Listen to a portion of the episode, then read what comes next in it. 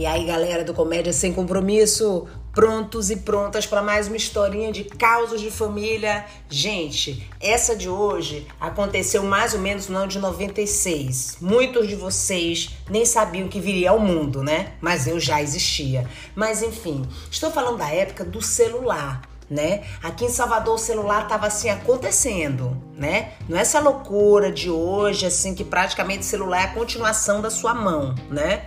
Adolescente mesmo sem um celular ele não respira, né? Se ele estiver andando com o celular na mão, você tirar o celular da mão dele, ele desmaia com falta de ar, porque o celular é o ar que ele respira, né? Mas enfim, naquela época não era assim. E para piorar, os modelos dos celulares era aquela coisa assim meio da época assim dos Flintstones. Vocês mais jovens vejam os Flintstones, que era aquele desenho da época das cavernas. Se vocês vissem o celular daquela época, vocês iam olhar como se fosse algo do período das cavernas, né? O celular era tão grande que ele podia servir assim de banco você podia sentar com o celular, né? Ele podia servir de tijolo, se você quisesse, né? Você podia se defender com ele, porque o celular daquele tacado na cabeça de um, você derrubava na hora, né? Que nem jogo de boliche. Pois enfim, foi esse celular mesmo que a minha mãe adquiriu na época, né? Uma amiga dela, acho que tinha encomendado dos Estados Unidos, trocou de celular e a gente resolveu comprar esse. Pronto. Foi assim a aquisição da época, celular e tal, não sei o que, que maravilha, porque assim, a gente só é acostumado com esse celular, celular não, telefone fixo, né, gente? Então, assim, o celular foi pra gente uma revolução.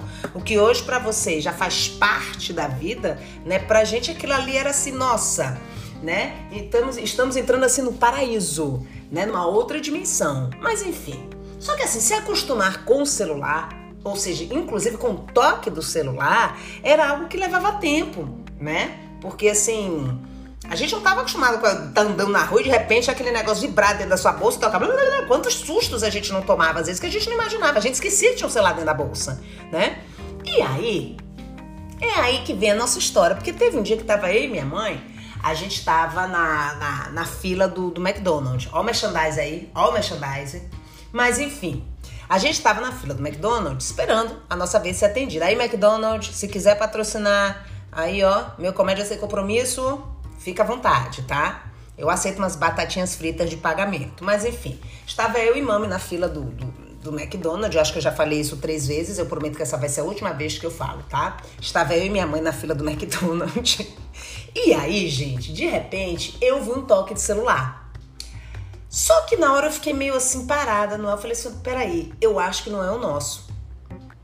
E aí a minha mãe, em vez de parar para analisar se era o nosso ou não era, ela não contou conversa. Ela já foi abrindo a bolsa. Falei, mãe, não é o nosso. Eu percebi que não era o nosso. Aí ela, é o nosso sim. Eu falei, mãe, não é o nosso, mãe, não atenda. Aí minha mãe, é o nosso sim. Ela pegou o celular. Eu falei, mãe, pelo amor de Deus, mãe, não atenda. Ela, é o nosso. Quando a minha mãe botou o celular no ouvido, a mulher que estava atrás da gente, que também tinha um celular, ela atendeu, porque foi o celular dela que tinha tocado. Aí ela atendeu e começou a conversar. Aí eu olhei pra cara da minha mãe. A minha mãe não contou conversa, também não perdeu a pose. Ela com o celular no ouvido fingiu que estava falando com outra pessoa só para não ficar batida. Aí a minha mãe no celular. Não, querida, com certeza. Uhum, tudo bem, a gente marca assim. Ah, eu te ligo assim. Muito obrigada, amor. Beijo. E fingiu que estava desligando o celular, olhando assim pra minha cara, como se você viu? eu não perco a pose. Aí olhei pra cara da minha mãe e falei, mãe, desnecessário, né, mãe? Pelo amor de Deus, olha o vexame, mãe. Da próxima vez, se eu disser que não é, não é, não atende, mãe. O pessoal vai começar a achar que a senhora é doida, entendeu? Porque toca o celular dela, a senhora atende o seu celular sem som nenhum e fala com ninguém. Pelo amor de Deus, mãe. E assim, aos poucos, a gente foi começando a se acostumar com o celular. Eu me lembro que antigamente, assim, quando a gente ia pro teatro, como era uma coisa muito nova, ele dizia assim: olha, não esqueça de desligar os seus celulares.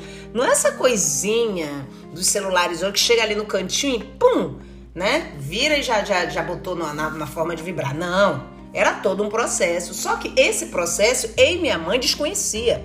E no dia que a gente estava no teatro, que a gente ouviu a gravação dizer desligue os seus aparelhos celulares, gente, o desespero foi tão grande, porque assim, a peça já ia começar, as luzes já tinham apagado e nada da gente saber como desligar o celular. Desespero, o que é que a gente fez?